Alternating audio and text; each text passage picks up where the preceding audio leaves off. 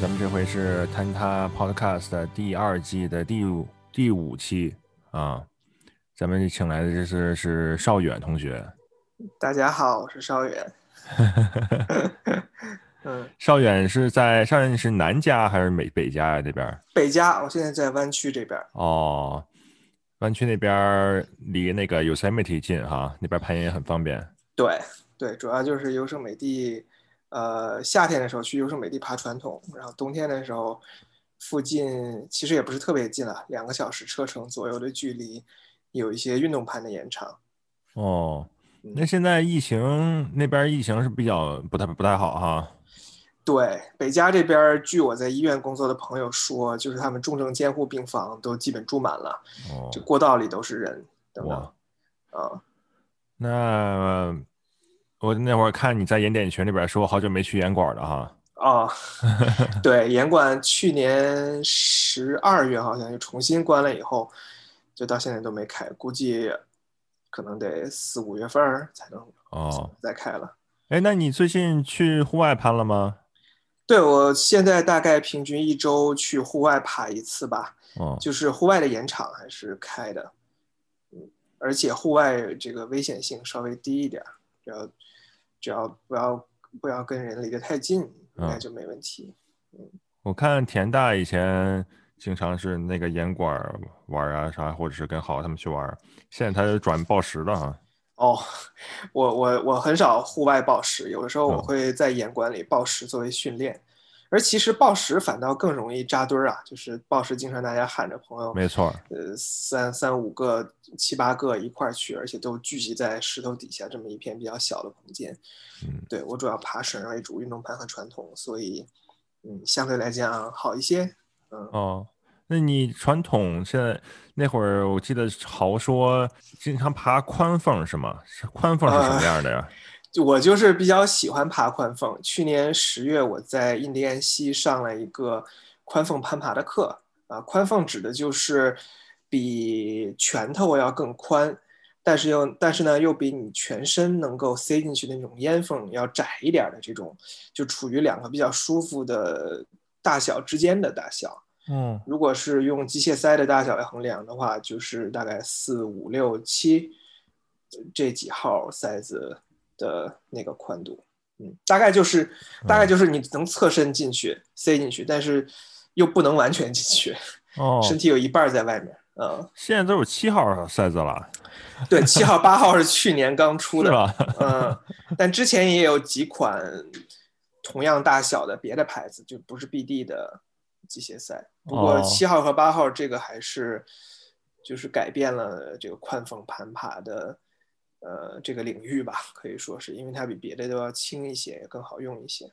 那会儿我看 BD 去年的愚人节是一个十二号还是多少号的那大赛的那个二十一号，二十一号，对 Alex Honnold 的用。哎，我其实特别喜欢那个，我觉得那那个挂家里边特别好看，应该可以晾衣服了都。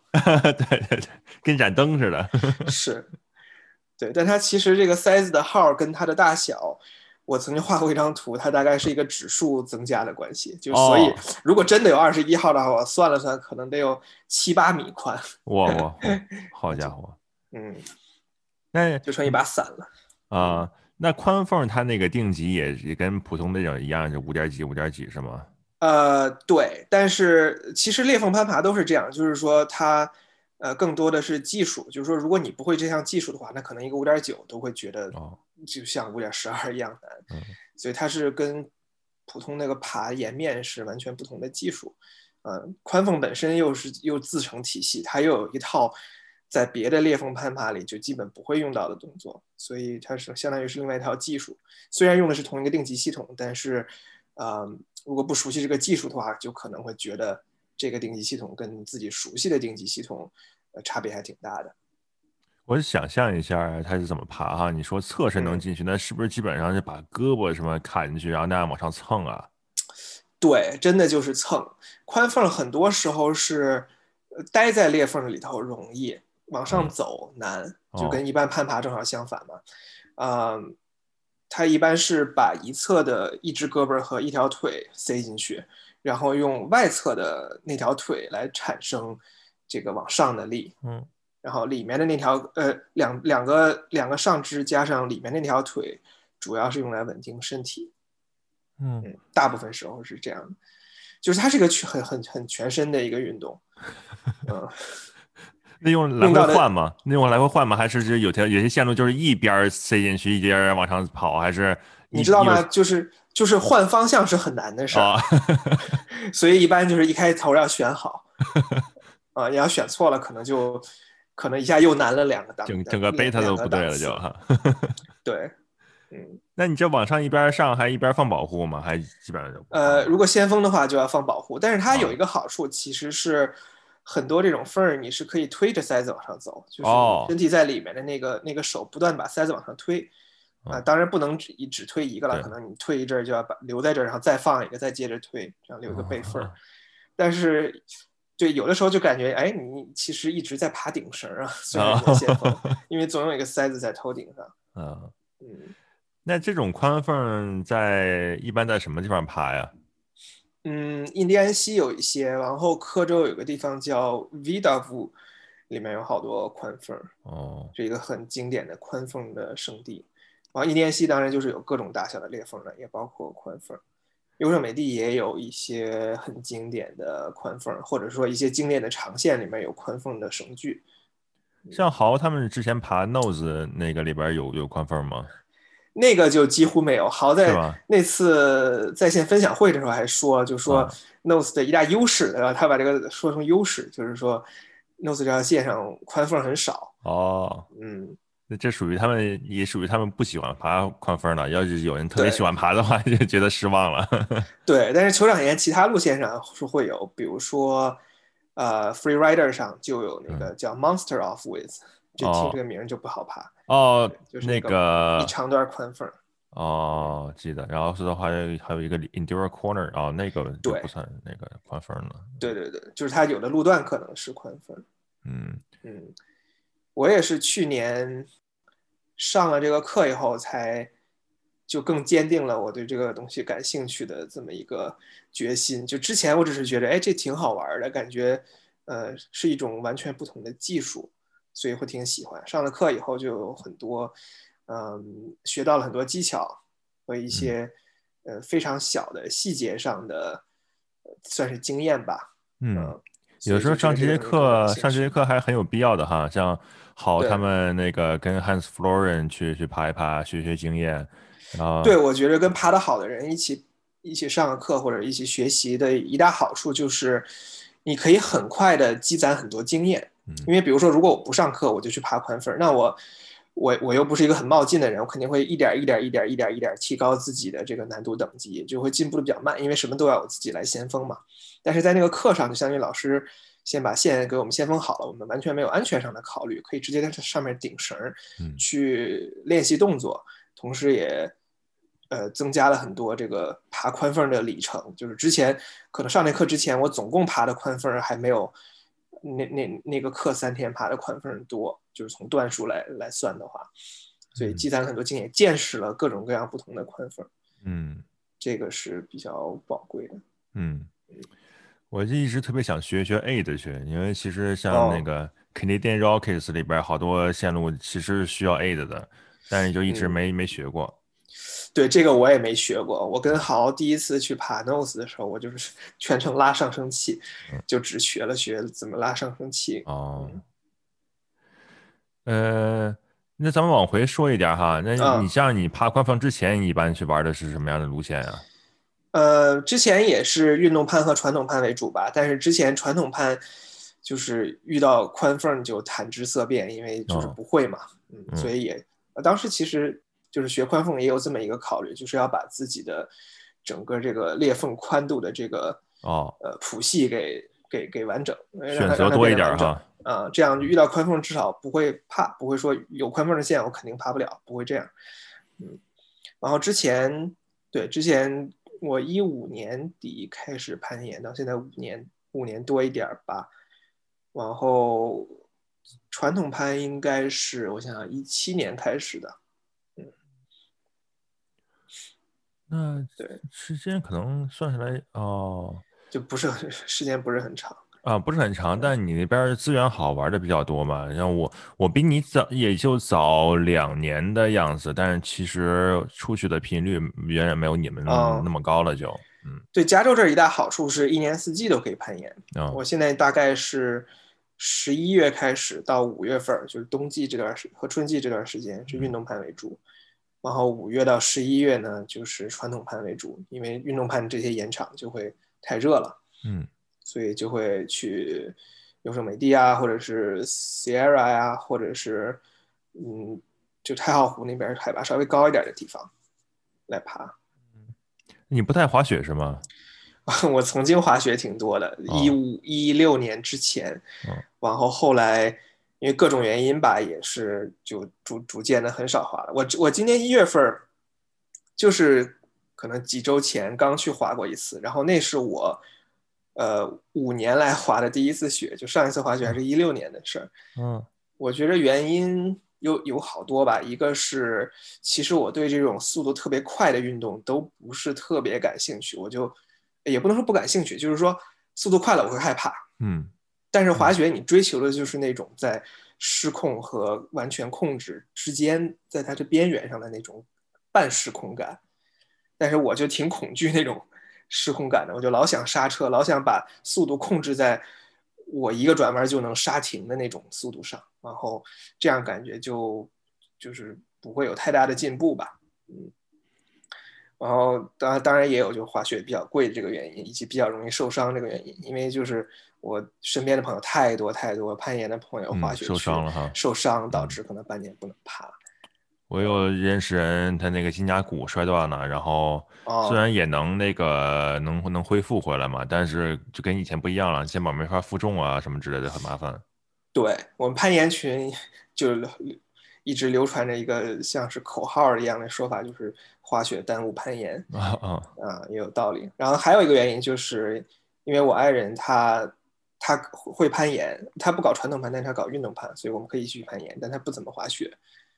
所以，对，这也是我我算是放弃滑雪的一个原因吧。嗯嗯，现在可能就是属于那种纯娱乐性质的，偶尔去滑一滑。哦，那应该还也还比我多，因为我我在加拿大时间这么长，其实一零年左右的时候还滑滑雪，但是后来就突然就没没有兴趣了，一直就转到这边。而且那边一登山的话，就是冰川比较多嘛。然后冬天滑雪登山的话还是挺危险的，要不然雪崩啊，或者掉冰缝啊什么那些的。对，这也是这也是一个考虑因素，就是滑雪还是不确定性的因素会更大一些。就凡是沾水的，水、冰、雪，其实都不确定性会高一些。我还是比较喜欢玩冰，其实夏天的时候，嗯，现在时候可以呃也也爬一爬雪山什么，但是冬天基本上就。不不太碰雪那些的，我也想学攀冰啊，但是目前只攀过一次。你们那边要是去乌瑞那些的地方方便吗？有点远，乌瑞在在科州，对对，而且在科州挺偏的一个地儿，嗯，肯定得飞过去，飞过去还得开好久，不是特别方便。那你们要是往北的话，最近能到哪儿能攀冰啊？往其实不用往北，在那个优胜美地附近，优胜美地往东其实有一个小镇可以攀冰，Levining，它可以攀冰，但是我没去过，哦，听说肯定不如乌瑞好了。啊，好，那会儿还有一副那个 Quark，然后他好像最早的时候也呃还跟田大他们一块去那个爬爬雪山之类，在在那个西西呃 Sierra 那边啊一些线路他们。但是后来他们就转到岩石了嘛。嗯，我原来也会爬一些雪山，现在可能也就平均一年一次吧，就不是特别频繁。啊，我觉得一年一次也还可以了，我们也就是一年一次，就不是那种特别大的项目啊，就是爬个爬个沙斯塔啥的啊，嗯，就这种一个周末就能搞完的，是吧？哎，我咱们接触时间可能还比较短哈。那你是呃，你当时当初是来美国上学的吗？还是直接过来工作了？哎呀，我零七年就来美国了，先读博，然后读博以后在芝加哥工作了几年，然后一六年到的湾区。哦，就是计算机方面的是吗？呃，我其实原来是学数学的。哦，我原来本科和博士都是数学方向。后来做的第一份工作是在金融领域，就是量化交易。哦，quant 那些的。对，然后到到谷歌来，到西海岸来，才开始做，呃，就是写写代码比较多。哦，那你之前像滑雪之前的话，运动多吗？嗯，我在其实是我到美国来读书以后，才逐渐的发现了自己的。很多爱好，包括户外。嗯，然后我一开始其实是骑自行车骑的比较多。嗯，在在我在芝加哥大学，就是某现在在的学校，我在芝大，呃，还参加了他们的自行车队儿。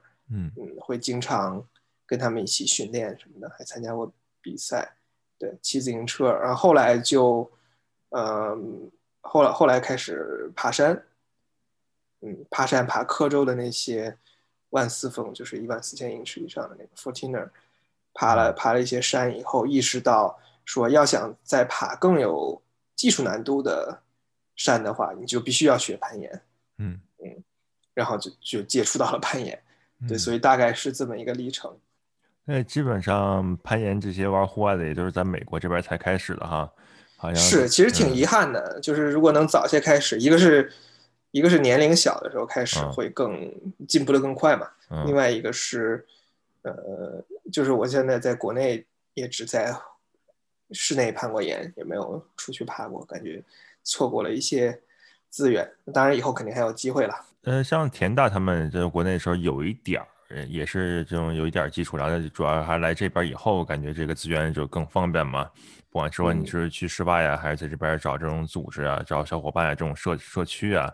都组织的还相对来说比较好，是的，嗯，国内攀岩的社群可能是近几年才慢慢对。发展起来，嗯，以前主要是个高校吧，嗯，这边像那个俱乐部啊，或者是一些小团体啊什么的，Facebook 上找也很方便，对，嗯，那你现在做的那个是一个公众号是吧？叫哦，啊，只言片语啊，知是知道的知，言是。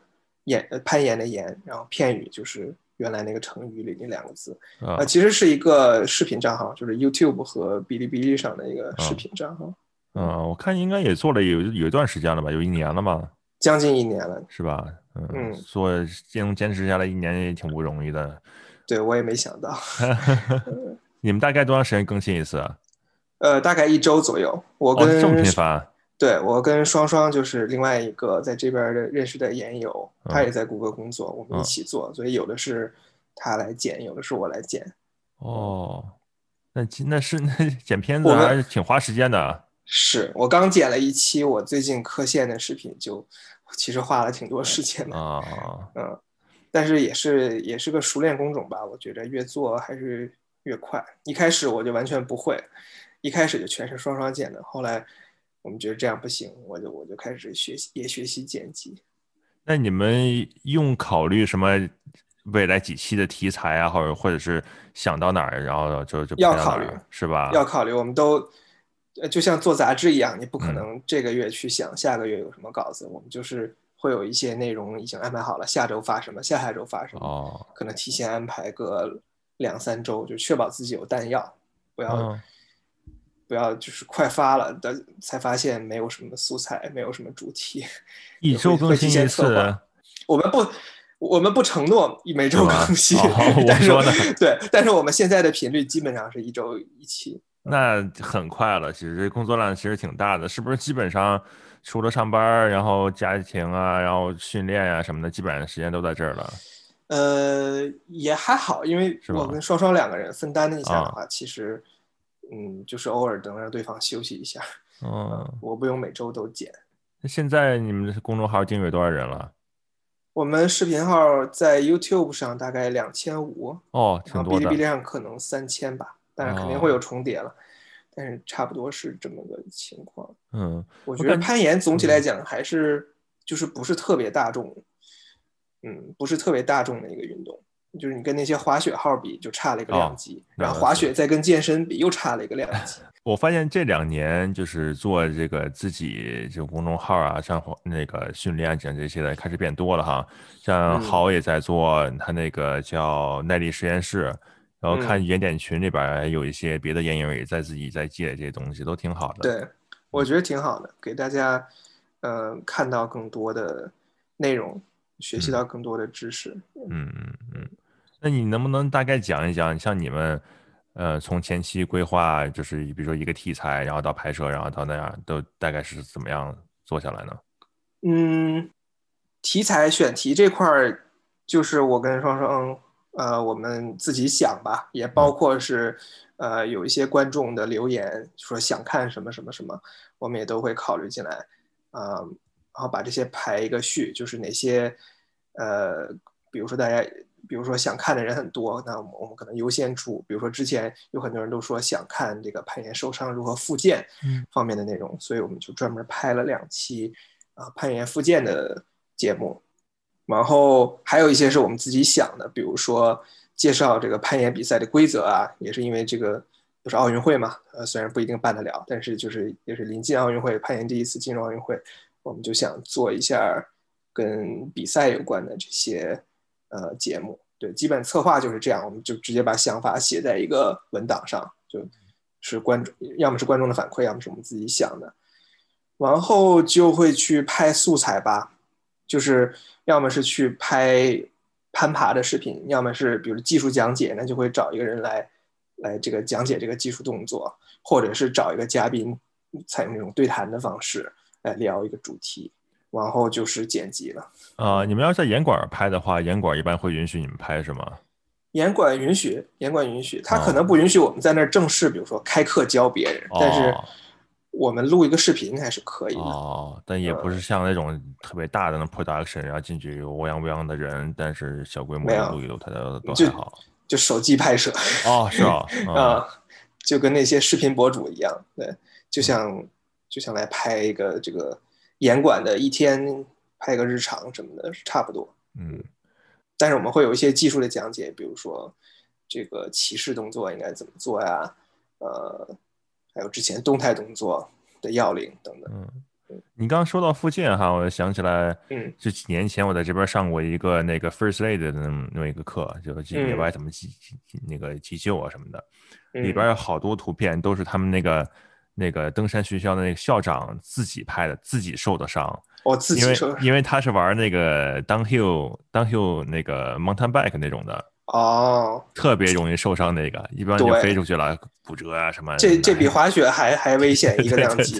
对，我也有朋友爱玩这个，我就我就反正就听着就不太想去尝试，因因因为它又是速度对吧，然后又容易太不可控了，一会儿一个颠，一会儿一个拐弯什么的，哎呀，这嗯，滑雪我都特别怕那种鼓包。嗯。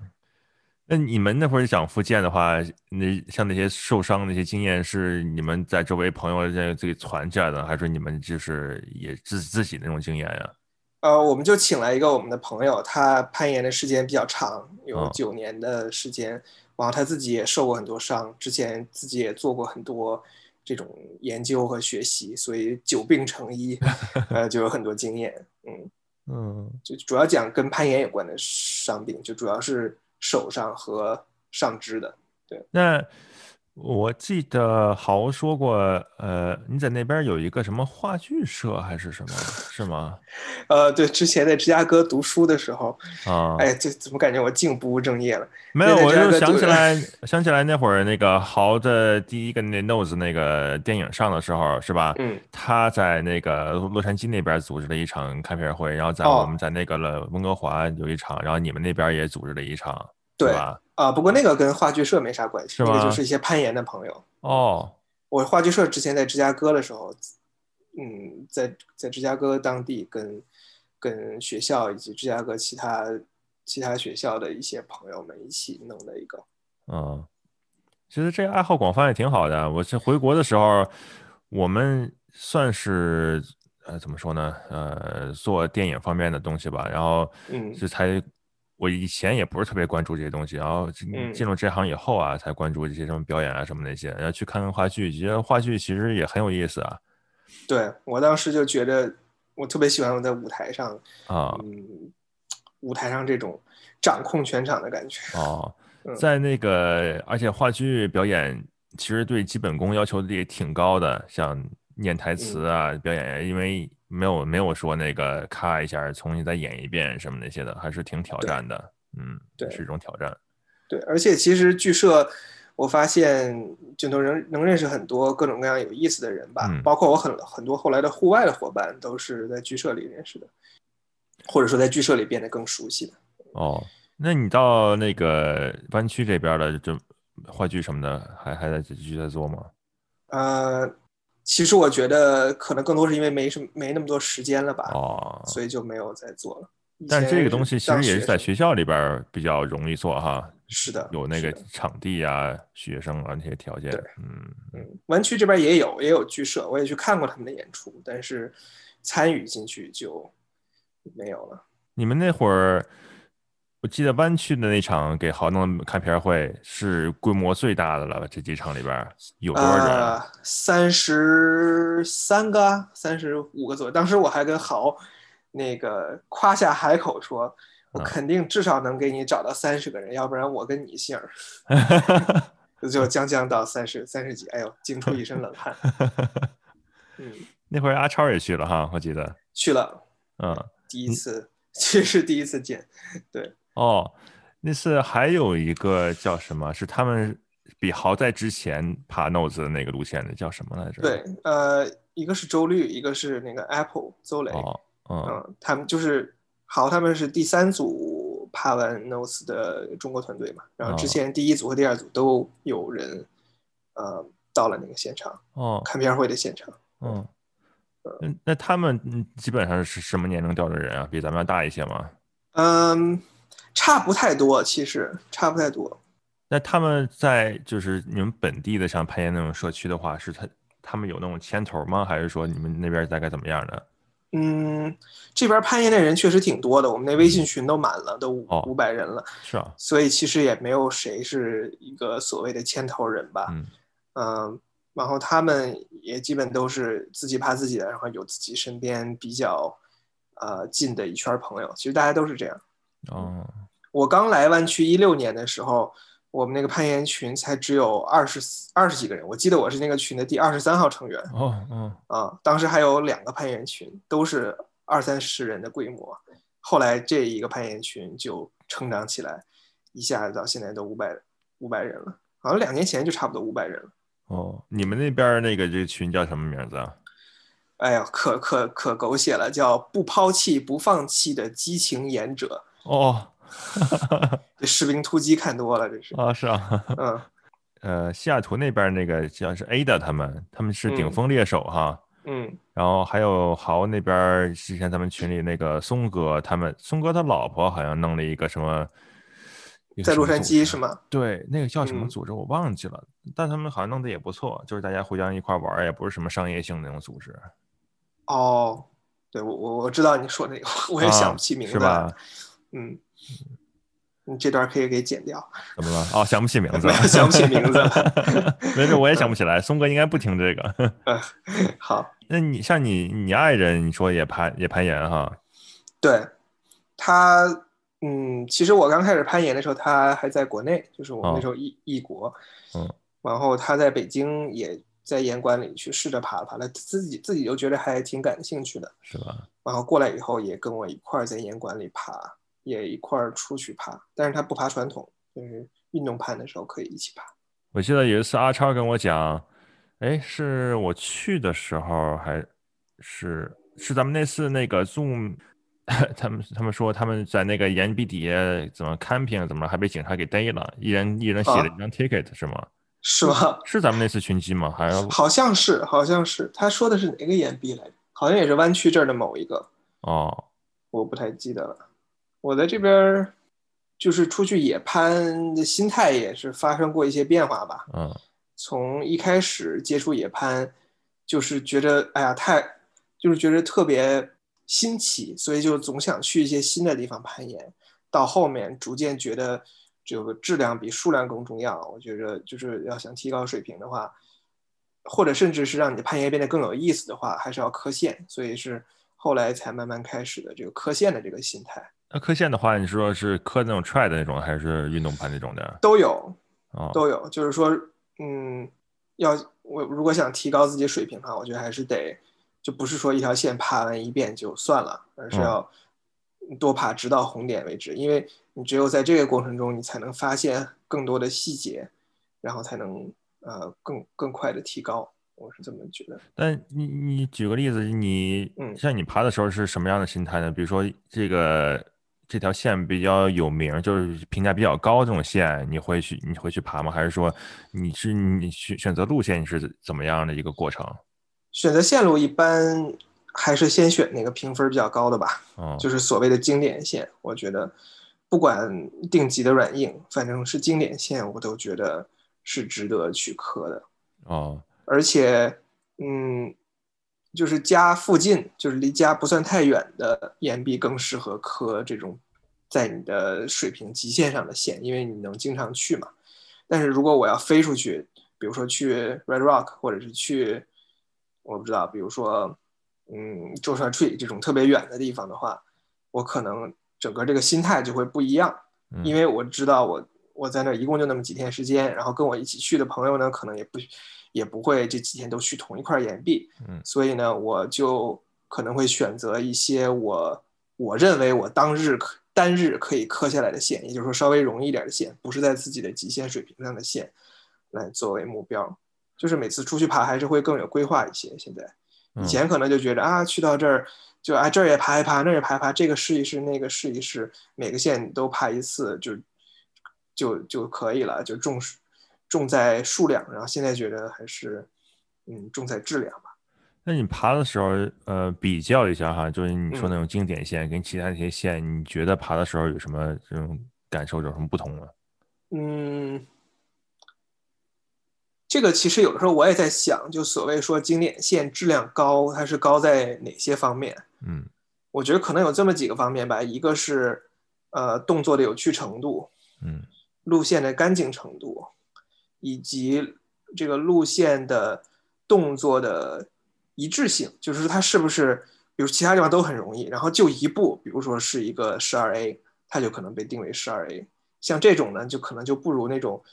相对来讲比较比较一致的，在比如说十一 C、十一 D、十二 A、十一 C、十一 B 这这这个难度上的动作的线要更好，嗯，然后另外还有一个还有一点就是，呃，独一无二的形，有有的线很经典，就是因为这个这个形状或者说这个这种类型的线你在别的地方找不到，嗯，比如说 epinephrine 就是这种。嗯，有有有很多这种烟囱的这个线，连续好几段烟囱的线。嗯，那你觉得这线给你，呃，对你对这个线感兴趣，主要是你你觉得从底下一看觉得这线特别漂亮呢，还是说你觉得它这里边可能有些动作，比如或者是说有些什么什么样的动作你更喜欢？呃，相对来讲，可能更多不是动作类型，就是我我现在只说运动盘啊，就是。我可能更倾向于那些比较长的耐力线，而不是那种偏暴食风格的线。也可能这就是跟我暴食不够多有关系，所以会更喜欢这种类型的线。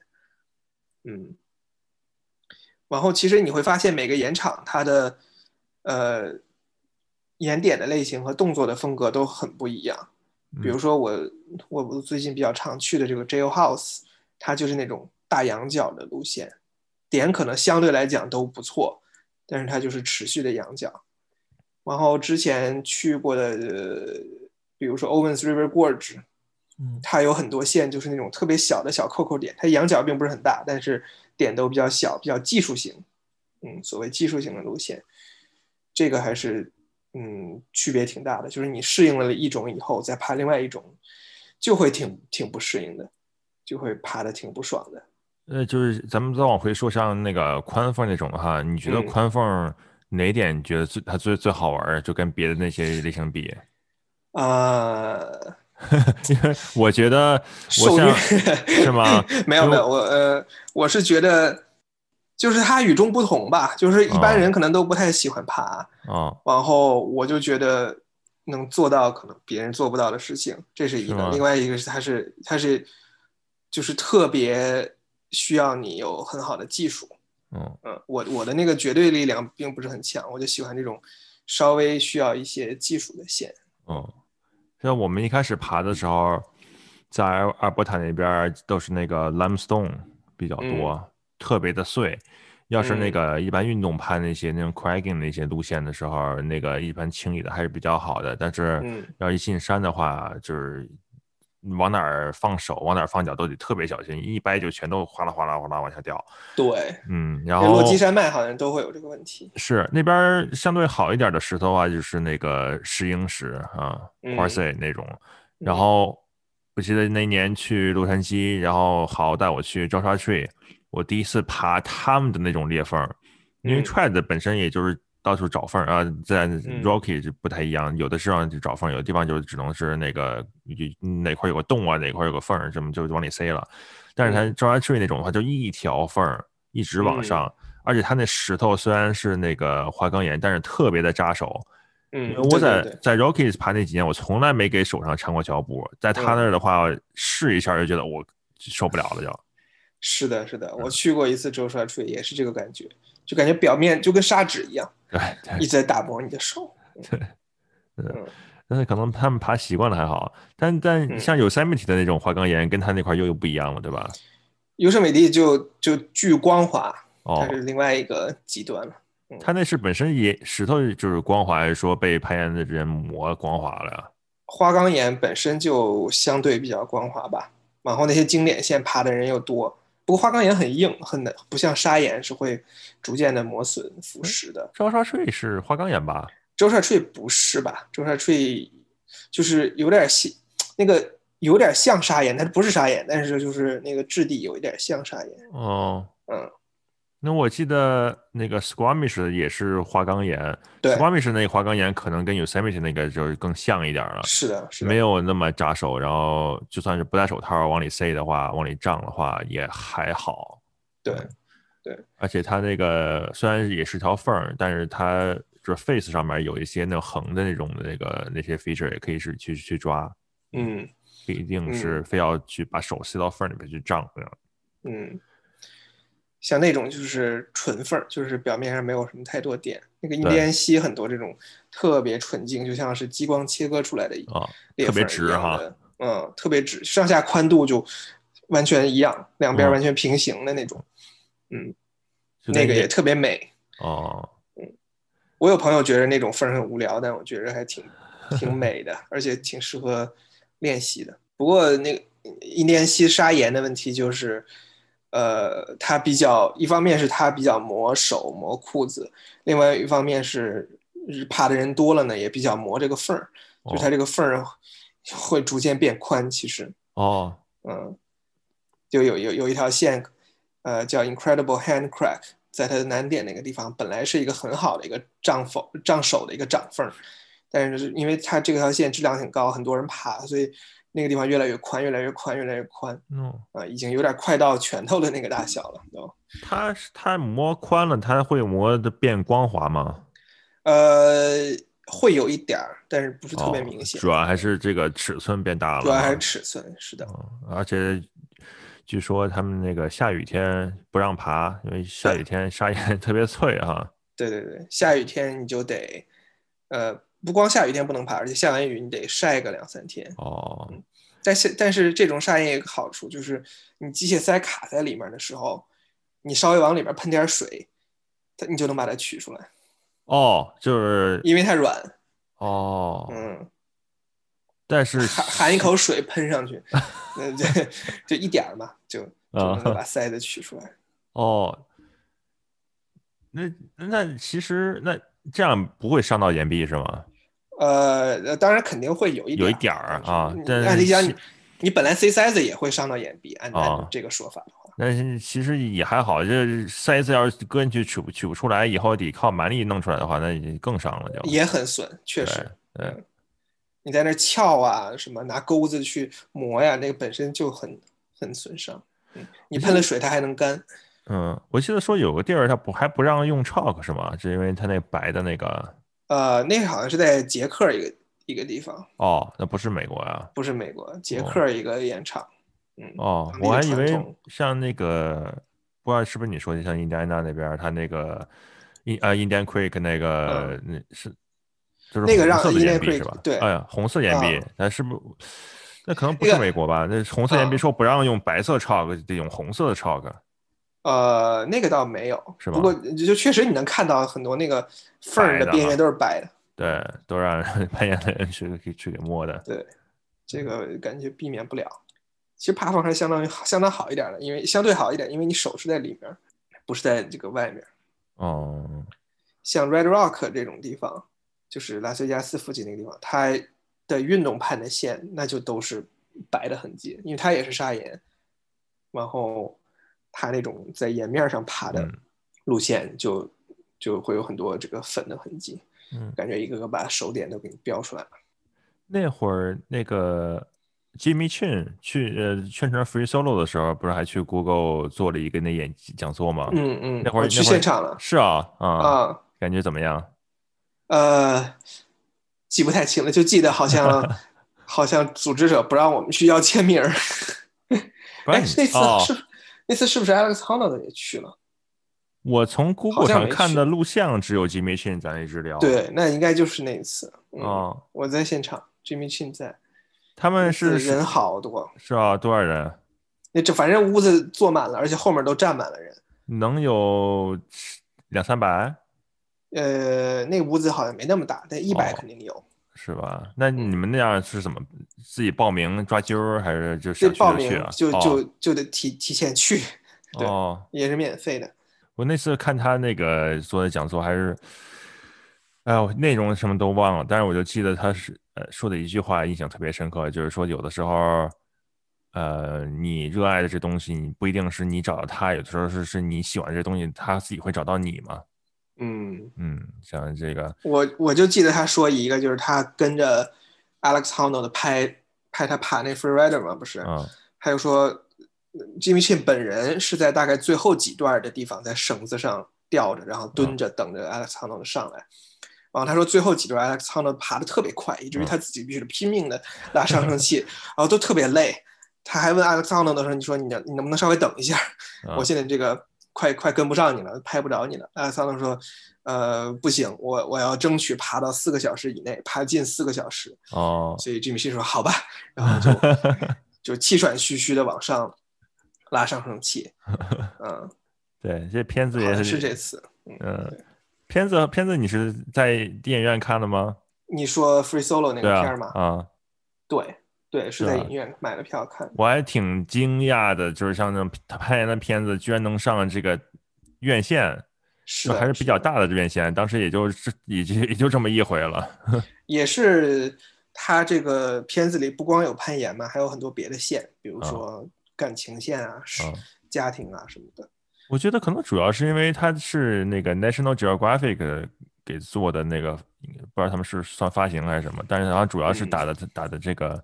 国家地理的这个这个这个名号，对对，但其实我有点担忧，就是让普罗大众接触攀岩，先看到的是这个片子的话，他们可能会有误解，就觉得攀岩就是一个风险很高的一个运动，就是大部分人都是不带绳的，好像，但其实事实并不是这样，就是搞这种徒手攀登的只是百分之零点零一的攀攀岩者。嗯，我当时去电影院看的时候，可能。除了我以外，可能有四五个人吧，挺大的一个厅，人不是太多，而且那个时间也不是特别的黄金时时时段，但是明显能感觉有一有两个有两个人是那种攀岩搭档一块去看的，还有几个人就是没有太多这个攀岩这种经验，而且很有可能不知道这个结果是什么样，所以 给吓得不行。那感觉是在看恐怖片儿。对对对对，我主要是担忧的是，就是给。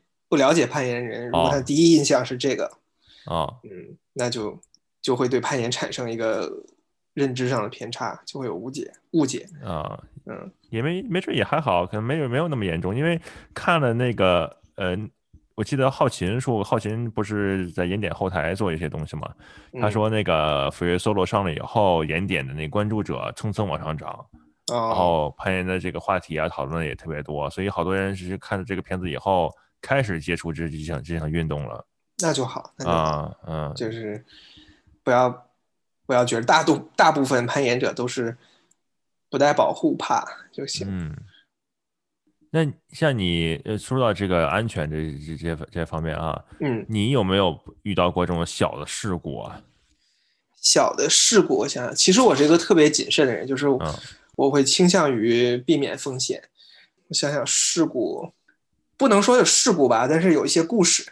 嗯，比如说有次我跟丽丽去爬那个 Mount Whitney，嗯，呃，East 的路线本身很简单，嗯，但是就是快到顶的时候，呃，我突然感觉到身上开始开始有静电，就是要下下对要下下雷雨，对，那时候云已经上来了，但是当时在那个地方又不太好撤，我就只好赶紧先把包什么扔到旁边，先等了一会儿，等那个静电那种感觉过去。然后再接着爬，后来雨就下来了，嗯，但好在就是没有雷电，所以，呃，而且当时其实快到顶了，就就已经，呃，可能还有一两段就到顶了，所以最最安全的反倒是往上爬，但当时还是有点紧张，嗯，我感觉爬就是攀岩这种心态，就是像美国玩，呃，在美国咱们这这个小伙伴跟我们可能。还不太一样，因为我们这边要一进山的话，就是说进那个雪山，就是一片山里边，所有是没有什么人，只有我们就自己跟搭档这样的是吧？对，嗯，就是更更荒的一些地方，人迹罕至的一些地方。对，线路当然也是很成熟那种路线了，但是，呃，可能不可控的因素比较多。我自己。之前也是自认为是一个比较谨慎的人，直到自己出了事故。怎么了？呃以前跟他们说过好几次，其实就不太不太那个不细说了，就是在那个攀冰，呃，其实是一段，呃，也不算 mix。之前第一段前两段是那个攀冰，然后后边全是那个 trad，然后而且冬天，所以不是那种那个像咱们 cragging 啊或者什么那种的，他穿着那种大靴子。呃，我记得当时应该是踩着 crampon，嗯，然后但是冰斧给收起来了，然后冲坠了，呃，拔出来两个塞子，因为我放的时候那塞子就我知道那个不太那个不太不太不太瓷实，拔了两个塞子，然后最后不是保护点拉住，是那个有一个 horn，然后他把那绳子给勾住了，所以。要是再多滚几圈的话，肯定得受伤什么的。当时，嗯，摔下去，呃，摔下去以后，我第一，我我摔的过程中，我就觉得我这次死死定了。当时真的是觉得自己完蛋了，这个。嗯。然后后来就是摔下去了以后，那个绳子拉住的时候，自己觉得自己可能要受点伤啊什么的。然后后来觉得又没伤，然后我就爬上去的时候，那个我搭档 搭档。就 Jason 也说，我我我以为你死了，我说我也我也以为自己死了，但就是你之前哈一直也是觉得自己啊谨慎啊，自己很安全啊什么这些，是因为好多人出去玩什么都连头盔都不戴，对吧？然后哦，那我这个我绝对不敢啊，我我是肯定要，哪怕运动攀我也一定要戴头盔，嗯嗯嗯嗯。其实更更危险的反倒是打保护的时候，你你在底下那个时候就更一定要戴。啊，落石啊，或者什么之类的哈，或者是那你那你啊，你那次冲坠了大概多远啊？哎呀，我记不太清楚了。有的时候啊，有的时候觉得可能十米，有的时候觉得可能二十米，真真说不准那个多长。因为它那个它不是那种缝那种路线嘛，我我们觉得那次我们爬错爬错路线了。其实它不是有缝的，然后它就是有那种小的那种 pocket，然后可以把那个小的 cam 正好塞到 pocket 里边。而且塞的特别浅，所以实际上没有没有完全张开，没有那个足够的抓力。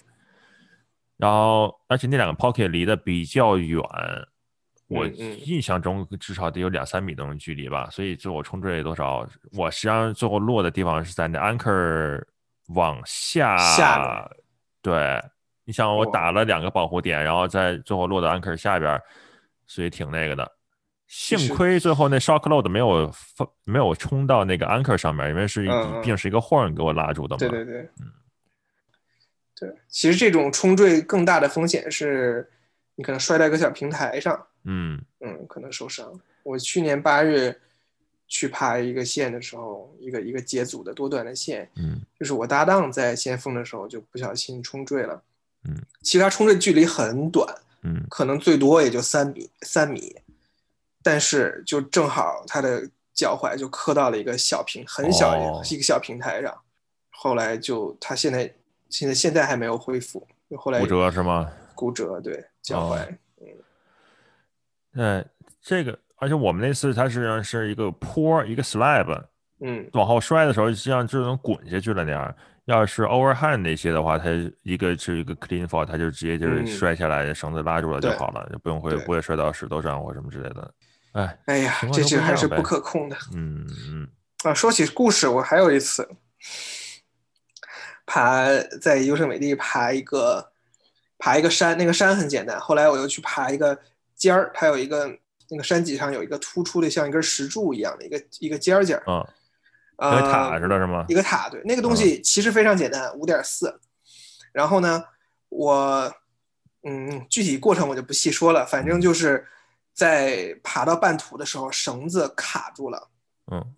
我又又没法往上走，又没法往下走，因为它是一个很长的横移。嗯。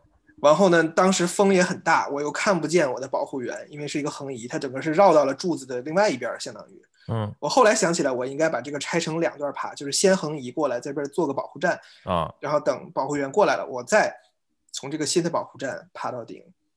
但是当时就想一段这么爬，它先横移过来，再往上爬，这个绳子就是一个这种 C 型的这个形状，它就挂在岩面上突出的一些那个岩片上了，所以就卡住了，向上也没法走，向下也没法走。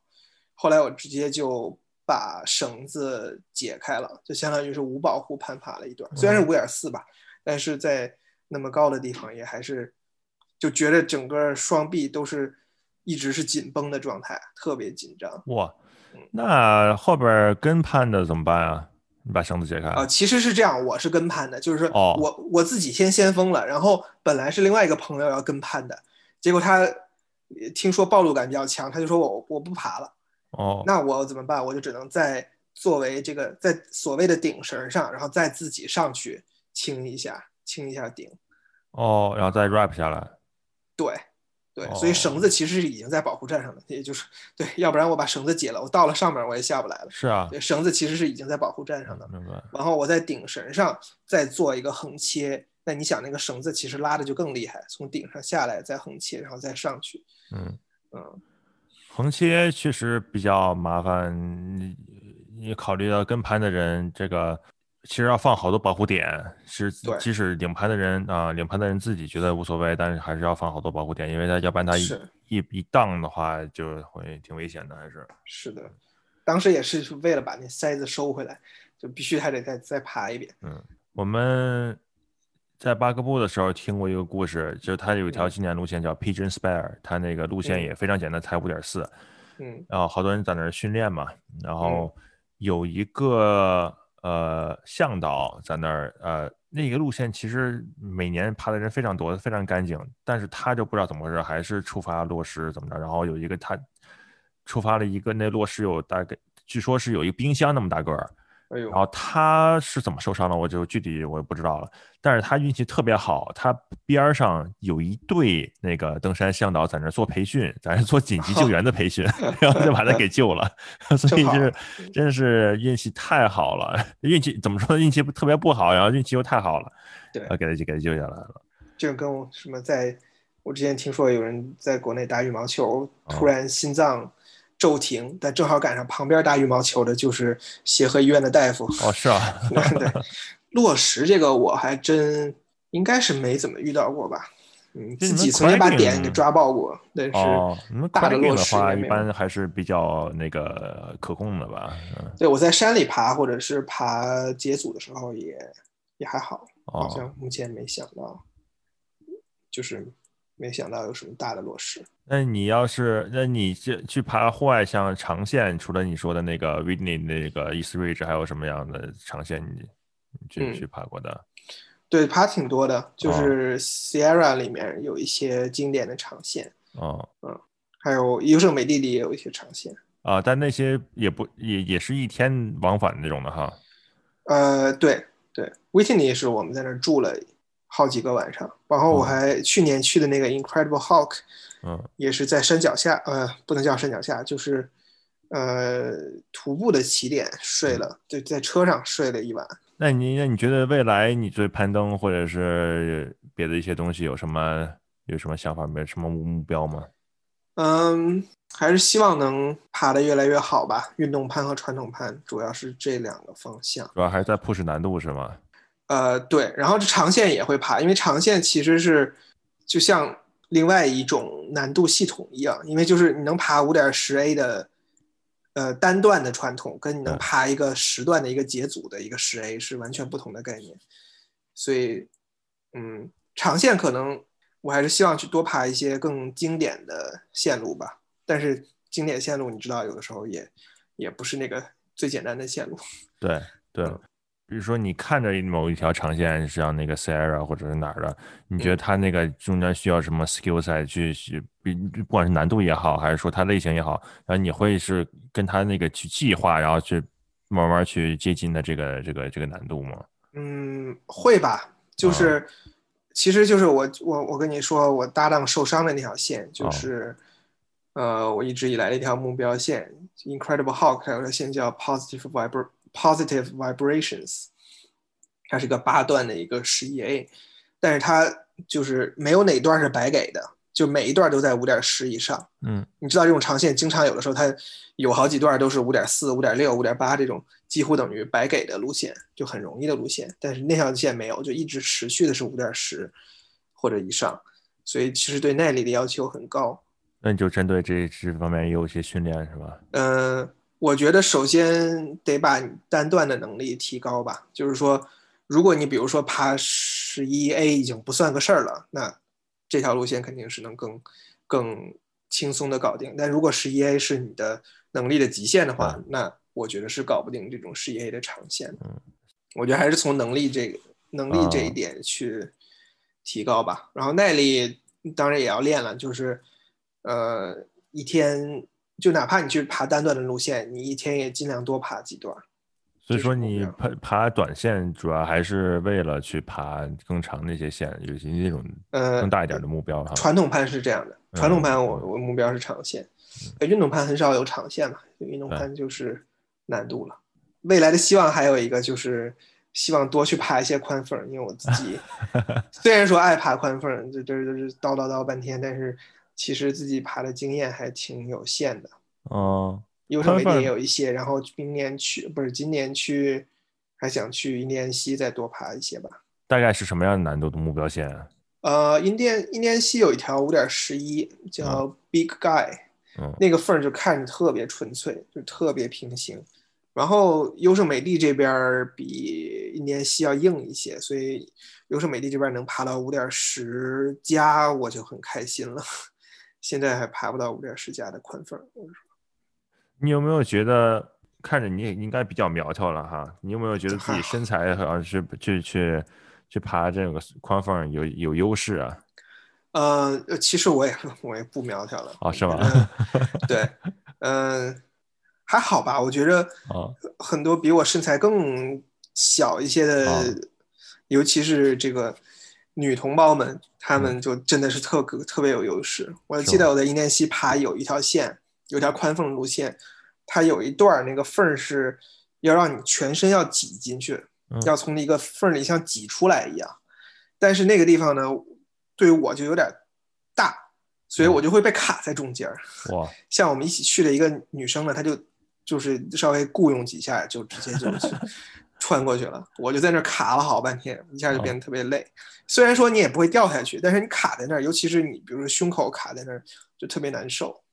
那像身材要再再再大一点的，对，再大一点的更难受。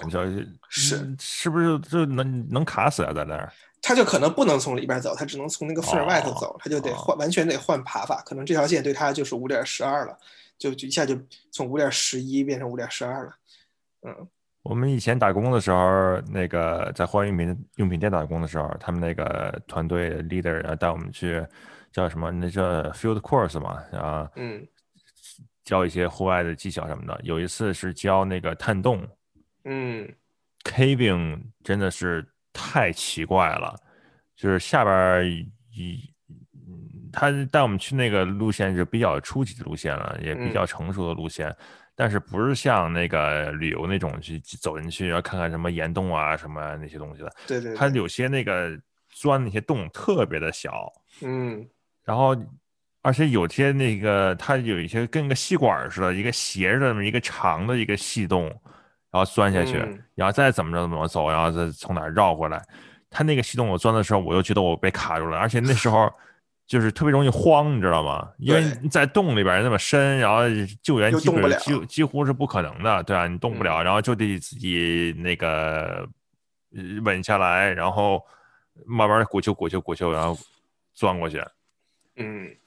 这其实跟就整整体来说，爬缝儿它跟你身形的大小的关系很大。嗯嗯，就对于一个人是一条很简单的线，对于另外一个大小的人，就是我可能是完全完全是另外一番景象，可能是个特别难的线。嗯，有的时候是身形大一点占优势，比如说那种比掌缝略宽，然后呃不到拳缝。对，应该是掌缝拳缝之间那个大小，对手大的人就特别友好，然后那种窄掌缝呢，就对手小的人特别友好，所以它的定级也是都是相对的。我们这边在肯定 Rockies 那种小的那种手点的话，一般都不太敢去扒吧，要不然就碎了。碎了，嗯，我我我自己觉得自己的身形还是可能算中等吧。哦，嗯，就比较适合做那种 technical 的这种那个攀岩啊。就还好吧，当然攀岩这种东西，你你知道，有的时候也是你要挑适合自己的路线。嗯嗯，有也也不是说，就比如说有一个人能爬五点十二 A，也并不代表他所有的五点十 A 都能爬。对，就说对，都是这样的，要要爬自己适合自己的路线。嗯，差不多，呃，一个小时。然后你看你有没有想再聊聊什么话题，或者你觉得有想跟大家分享分享的东西？哎呀，其实说攀岩能。能滔滔不绝的一直说下去，没事啊，咱们慢慢说，有很多，慢慢说，慢慢说啊。主要我有的时候，我我像我要问问题的话，我不一定会引导到这个正确的这个方向嘛。可能有没什么正确不正确的，咱们这个又不是一个主题，比如说今天就聊攀岩受伤或者攀岩磕线，也不是这样嘛。哦，倒不是这样，就是说，你看你有没有什么你想聊的？我我因为我想，我刚才问到那些东西不一定是你那个感兴趣的嘛。你看你有什么你想说的，再再接着聊一聊可以。我基本都拐到我感兴趣的方向了，是吗？比如说什么爬宽缝啊，嗯呃磕线啊这些，嗯，就希望。你磕线的过程中，你有没有那次我我跟男的聊的时候啊，他又说，呃，有一些像磕线那种，就真的是那个不撞南墙不回头，就是一直在磕几十遍几十遍的。你是不是还没有到那种程度啊？也还好，我我呃有一点吧。我最近的这条最新的这条线是我目前为止磕的最艰苦的一条线。嗯，我磕了二十把。哇。嗯。对，但它其它其实没有哪个动作特别难，但就是长，然后考验耐力，所以要想把它连起来呀，特别难。但这种路线，你可以去看，也可以去看只言片语我刚发的那期视频，是吧？对，这种事就不太好磕，相对来讲。因为我要要我印象中的话，像你要如果是要线是因为耐力不行的话，你可能在别的地方，在 gym 或者在什么别的地方去练一练耐力，然后再回来再那个。但如果一遍一遍就是磕这样路线，会不会？嗯，后来。确实是这样磕出来的，因为我就找到了一些新新的休息点。哦哦哦，就就是嗯，就不断的优化每一个动作嘛，要么是把动作优化了，要么是找到了新的休息姿势，或者是提前规划优化了一些休息姿势，但休息姿势能休息更长的时间。嗯，这样你才能节省出挤出一点体力来。嗯，但是也是有可能的，就是说。可能一直刻，一直刻，一直都没有办法再优化。那个时候就只能通过再去提高自己的能力，比如在严管里练耐力，或者在家里在外面去去刻意的做一些训练才行了。嗯，当然训练我也一直在做了，就是训练。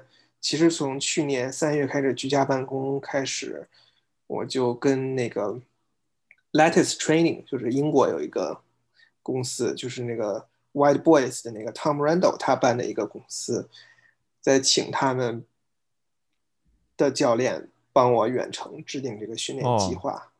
哦，他训就在家里会做一些训练。哦，你说像家里那种直地板吗？还是说有别的像自重训练之类的？呃，都有。就是说我会告诉他我家有什么器材，因为当时严管关了嘛，严管就开了以后，我就告诉他我我还有严管这个资源。就是你告诉他你有什么资源，然后他给你。制定一些练习。哦，对，呃，其实有个直立板，有个引体向上的那个横杠啊，你就能做很多很多很多很多的训练了，已经。嗯，从力量到耐力都可以做。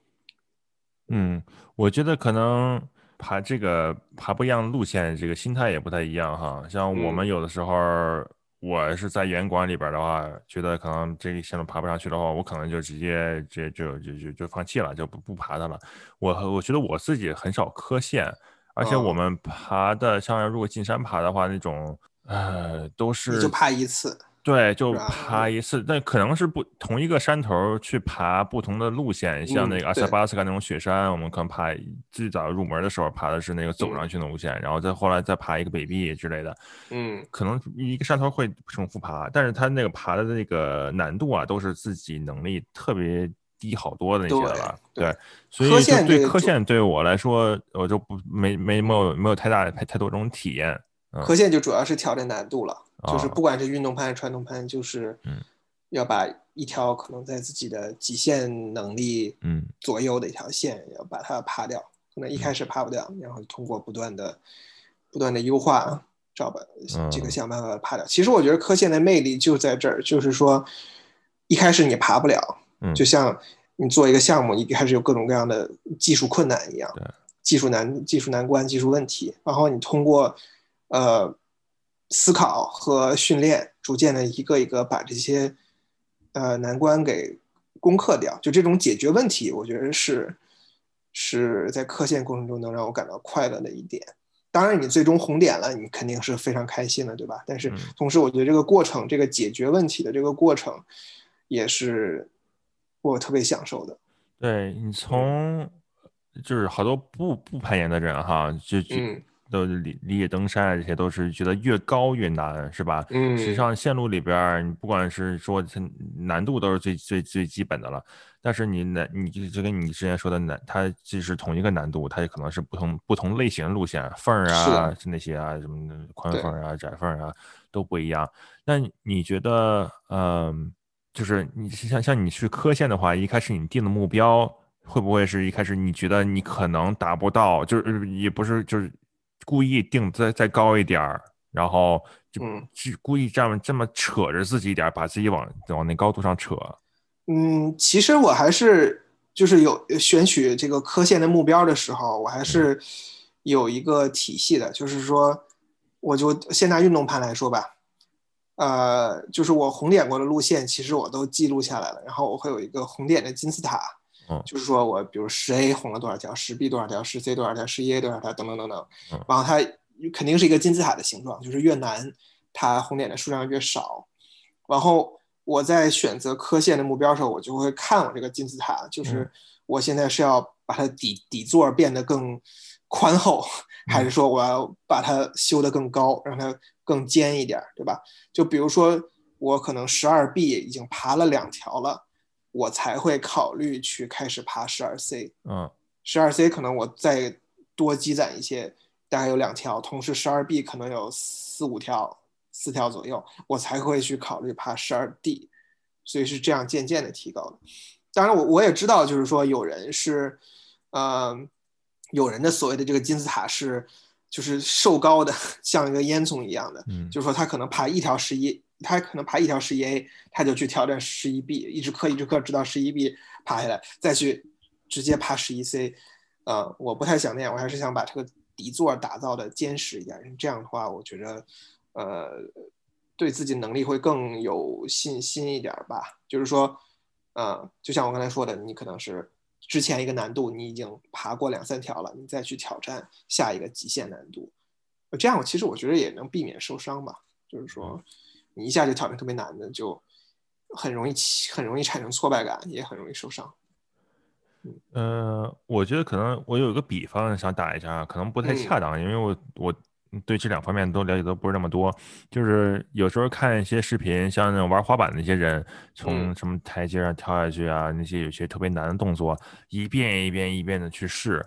然后最后他就咣叽一下就就落地就平稳落地，然后就就那个就成功了嘛，自然也会很高兴啊，或者那些。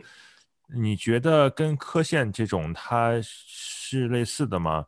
一，我就其实我是想问的是，就是比如说你在一条线路红点了，你以后还会再去回去爬它吗？嗯，我我可能不，就是说，因为有还有很多线等着我去磕，所以我可能不会再去回去爬。但是很多经典线其实是值得多爬一爬。是。然后回到前一个问题，滑板这个例子，我觉得。主要区别在于滑板那可能就是一个动作，或者很少的几个动作，对吧？但是你还是说你说说是一系列动作，不是先这么着下来，然后哗又跑到那个铁铁杠子上，不太又怎么着跳跳台阶？有的呃，举个例子，就是前几年吧，可能都不是去年的事儿，一个小女孩特别特别小，可能也就三四岁那种样子，练一个什么哦，往那个一个一个箱子上蹦。那个不知道你看没看过，蹦好多次，然后最后蹦上成功的，然后所有人高兴啊什么这些。其实可能也有点像，因为什么呢？就是它都是，它都是说一个你原来完成不了的一个任务，然后你通过不断的尝试，你可能在这个在这个过程中，可不一定是你的力量真正的增长了，嗯，很有可能就是你找到窍门了，有可能。对，然后攀岩有的时候也是，就是你找到窍门，同一个动作，你就。你就发现把脚往右移一点，它一下就会变容易很多，就类似这种。嗯，甚至我觉得可能说句比较招打的话哈，就是像滑板有些他那种跳下去了，可能就是他那次运气比较好。呃，攀岩可能也有啊，可能就是一下就就坚持住了，就咬了一下牙就坚持住了。啊，像滑板落下去，可能就那下比较寸，正好他那个就掌就平衡在那个地方了，不一定是他自己控制的，知道吗？但是肯定是有自己那个经验了，但是可能还是有一有有的时候可能会有一定运气成分。其实登山也这样，你像爬的山，我们去爬一些山，可能难度本身是我们本来我们能力之上的，但是正好那些天气好，是吧？呃，天气不好的时候爬难简单的线可能也会失败。对，登山这个，所以就是登山很难比赛嘛，就是因为山的这个状况对很重要，尤其是雪山。我这种可控。攀岩其实也，攀岩其实也有这种天气因素，太热、太冷、太湿，都都都会有各种各样的问题。但是我觉得我的科一个科线体会就是，科线的最高境界吧，科线的最高境界就是对身体的完全掌控。就是说，你你爬的时候，你就好像是在你身后看着你自己爬一样，你完全能够控制自己的身体的运动。嗯啊，哪儿该紧哪儿该松，什么时候用力，什么时候休息，完全能够控制。我觉得这种绝对这种绝对控制感是嗯攀岩的一个一大魅力。嗯嗯嗯，这也是跟滑雪不太一样的，就滑雪可能是这种半失控的。对，结合呃课线时候结合这个力量和技巧哈，还有这些经验。对，还有就是这种解决问题的这个过程。嗯，也是一开始就就其实很需要。很需要靠脑力的，说实话，我觉得攀岩在所有这些体育运动里是非常需要脑力的，因为你要思考你的动作、你的身体的位置、身体和岩壁的关系，还有就是一个地方如果你过不去，或者发现过去非常费劲儿的话，你就要想有没有别的办法，尤其是户外，因为它点都没有给你标出来，你就会可能会发现一个隐藏的爬法，嗯啊，可跟别人都不一样，那这也是魅力之一吧。而且你在那个环境下某几个难点的时候，你你你不供血供氧啊，这个最最那个最优先的不一定是大脑，是吧？可能就是就是肌肉这些，但是你还是要专注，还是要思考，而且还是是需要克服这个心理的，不能去害怕啊，不能去什么这些，哪块儿对你去 sequence 啊，那个这个顺序都要记好了，嗯，也是很有难度的。对，嗯，很综合的一个一个一个过程。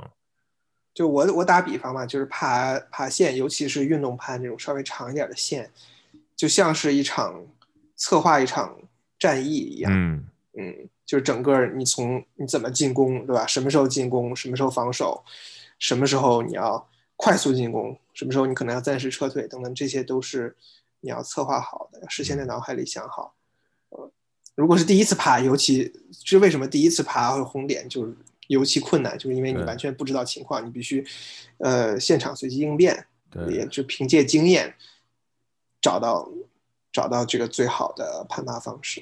嗯，这么聊一聊也好，因为我之前对科线啊，实际上是有一些有一定偏见的。哦，但是这么聊一聊，就是能体验到就是不同的乐趣，不同的那个这个挑战嘛。嗯，我觉得对科线跟这种所谓爬山的这种探险吧，我就管它叫探险吧，就是各有呃各有千秋吧。我觉得都挺有意思的。我也想多爬一些长线，尤其是山里的线。所以攀岩这个拿它去做比赛就就很不容易。就本来大家都期待这届奥运会能看一看究竟是怎么比哈，而且而且他现在好像是一个运动员速攀、报时，是不是他都都都有哈？对，还有难度啊。对我们出我们出过一期这个如何看懂一一场攀岩比赛，的介绍规则。就现在奥运会就是综合赛制嘛，速度啊、报时和先锋，大家呃。国内翻译成难度，对，嗯，三项，嗯，然后要把名名次相乘。现在，呃，这个还是也比较新哈。那我们之前我其实还有一个我偏见比较大的，就是那个速度盘啊，速度盘太太没劲了。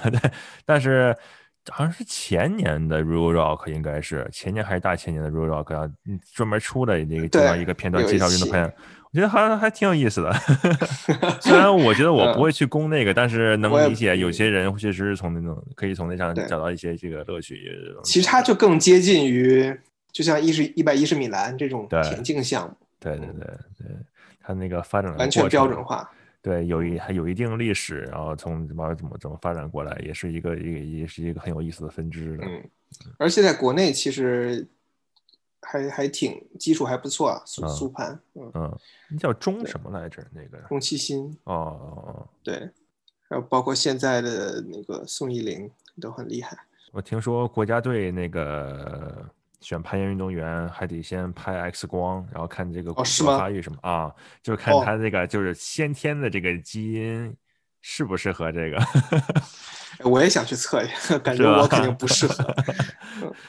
我开始攀岩太晚了，这挺挺，呃，挺后悔的。就是如果能在比如说读大学的时候就开始爬，那肯定就完全是另外一另外一种，现在就完全是另外一个水平了。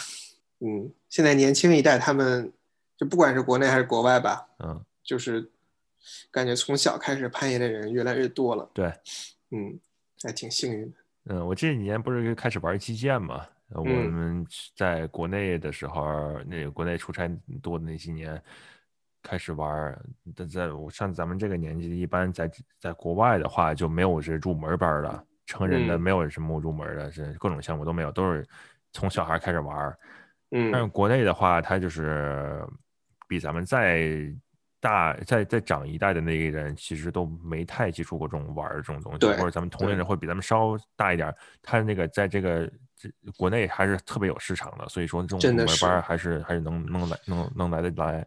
其实攀岩也是这样，嗯嗯，是现在能发展出来有一些资源，呃，不管是咱们这代人，还是说再再往下的一代人，年轻的一代人，都有这么多选择去体验这些呃这些运动。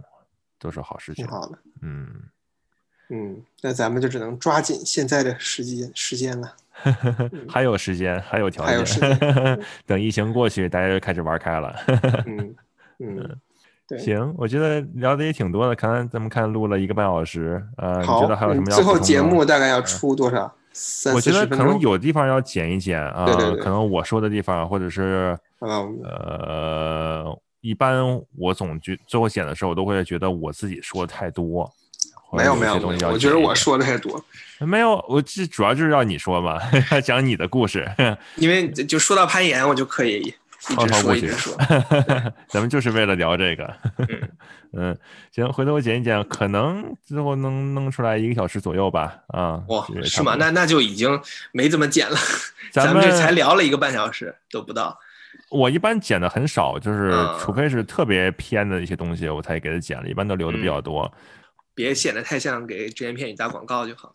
我我我们只言片语剪片无所谓啊，我觉得这个无所谓啊。呃，这聊一聊啊。我们之前片语剪片子，经常就是可能你拍十个小时素材，可能只能用其中的十分之一。哦，这个，哎，其实都肯定肯定不到，肯定不到，因为你像我们一期节目才十几十来分钟，我们就不想弄太长。然后你素材可能要拍四五个小时，不挺正常的分内容，不同的角度，不同的角度，首先它就那个重复了好多嘛。对对对。然后最后剪的时候。你剪的时候有没有觉得那个这段我实在是不想给它剪掉，实在想加进去，但是时间太长了，有没有这种情况？嗯，以前有过，但现在我逐渐改变这种心态。现在我已经发展到就是把一个长的视频剪得特别短，我心里会有一种特别爽的感觉，就像就像在收拾家里，你知道吧？扔那些不用的东西一样。对对对，有时候也是，哎，有时候也是一下狠心哈。像以前我咱们呃，我在开始录 Podcast 之前，有时候写文章发知乎。然后发之前再看一遍，觉得好多都是废话，然后一段一段一段一段的删，一段一段的删。呃，觉得以前的时候可能有觉得那个不舍得，觉得这个故事也挺好的，那个故事也挺感兴趣的，然后觉得哎呀，跟那个整体不不搭，然后就，对对对，不能顾此失彼了，对对，头重脚轻，你实在说不完就分两期出。对我们这个很灵活的，我们就比如受伤的那个，我们就分了两期出。嗯，行。那你这周末有没有什么计划在？啊，这周好烦，这周下雨。这周我们可能去，明天我会去一个呃马路边的一个墙训练。那个墙很神奇，那个墙是一个人造的墙，但它是天然的石头，就是天然的石头用水泥砌了这么一个路边的这么一堵墙。嗯，但是它就可以爬，上面有好多粉，很多人在这爬。一个九十米长的一个横切。一个就一个横移啊，那那这墙是私人的吗？不是，就是路边的，应该是公共的。哇，那谁还往上抹水泥啊？不是，就是它已经建好了嘛，是市政的公共的设施。哦，嗯嗯嗯。然后人是往上面打那个呃挂片啊，还有那个没有没有，就是就是横移了，就是当报时那么爬。它本来也不高，本来可能三米高左右。哦，就是路边的一堵，呃。应该是防止那个滑坡的，它在一个立交桥底下，防止滑坡的那种墙，有点像个 slab 似的。啊，呃呃，它后面的土坡是，但是这个墙本身是垂直的。哎，是那次是你发的 ins 上发一个视频啊，就是桥边上啊，是那个哈，就是 instagram 那个。然后你还把那缝给爬上去了那个。啊，对，旁边还有个缝，对，哦，桥旁边有印象，有印象。然后它旁边还有一个，就很多那种，嗯，就是天然的石头砌成的一堵墙。我们上大学的时候，那个呃学校有个剧院，外边有个堵墙，它它就一圈墙，它是跟个 slab 似的，上面有些瓷砖啊什么那些，就有的时候有人是在那爬，但是他那个实际上是不让爬的。然后如果说保安啊或者是那个就校警啊路过啊，会会那个 逮着逮你，会逮，不会说太严重罚款什么的，但是会会会呲儿一点。嗯，你也北京人啊？对啊，啊，你是北京的吗？我是北京的，哦，就不是北京人，没人会说呲儿的啊，是吗？我一开始录第一第一头两次录豪跟那个男的时候，最后自己再一听一遍，说：“哎呦，我平时觉得自己口音没那么重，但是自己一听也没有特别的重了，但是能听出来那种，能听出来，对，就反正自己我还怕飞不太好听。刚才我不是说那个雇佣嘛，我就觉得这。不是北京人可能听不懂这玩意儿，但我实在想不出别的词儿来形容。啊，那你在国内是北京上大学？对。哦，在什么地儿啊？呃，北大。哦。对，但我但我不是山鹰社的。哦。哎呀，能加山鹰社就好了。哦。嗯。副业你知道吧？副业我知道。啊，副业原来在北大的时候就住我的宿舍的隔壁的隔壁的隔壁的隔壁。就是我我是三二六，他是三幺八，我们就我们同一级的。然后虽然我们不是同一个专业，但是我是数院的第一个班，他是化院的最后一个班，所以宿舍是挨着的。那那你当时认识他？呃，就有过耳闻，没有说过话。是后来出国呢，正好他也去了浙大，我们又去了同一个学校，哦，所以那个时候认识的。哦，嗨，副指导，后来后来也对被踢了。对，完了完了，我得我赶快去发个言去。没有，你也很安全的，你很安全的。嗯，行，呃，这次聊的内容也挺多的，像咱们聊聊那个科线啊，还有什么宽缝啊，这些东西也都是我不管是，就是也是我自己挺感兴趣，之前没有了解到的。呃，也希望那个咱们听友能多了解了解一下不同的这种这种攀登吧。啊，嗯，那今天多谢邵远，感谢精一，好好好，以后我再多看一看你的只言片语，我觉得感谢感谢，我们也争取做出个更好的内容来，挺好的，挺好的，能坚持下来就不容易，嗯，还是挺有意思的，我觉得，嗯啊，对对对，有点这个课余的这个，可能跟你啊，可能跟你做这个播客的这个呃这种成就感差不多吧，嗯。啊，还好，我我这个做播客其实挺佛系的。前阵儿有朋友问我那个，呃，你的播客做怎么样？说啊？我也不知道，我就就是有没有人听无所谓啊，我就做着做着玩的。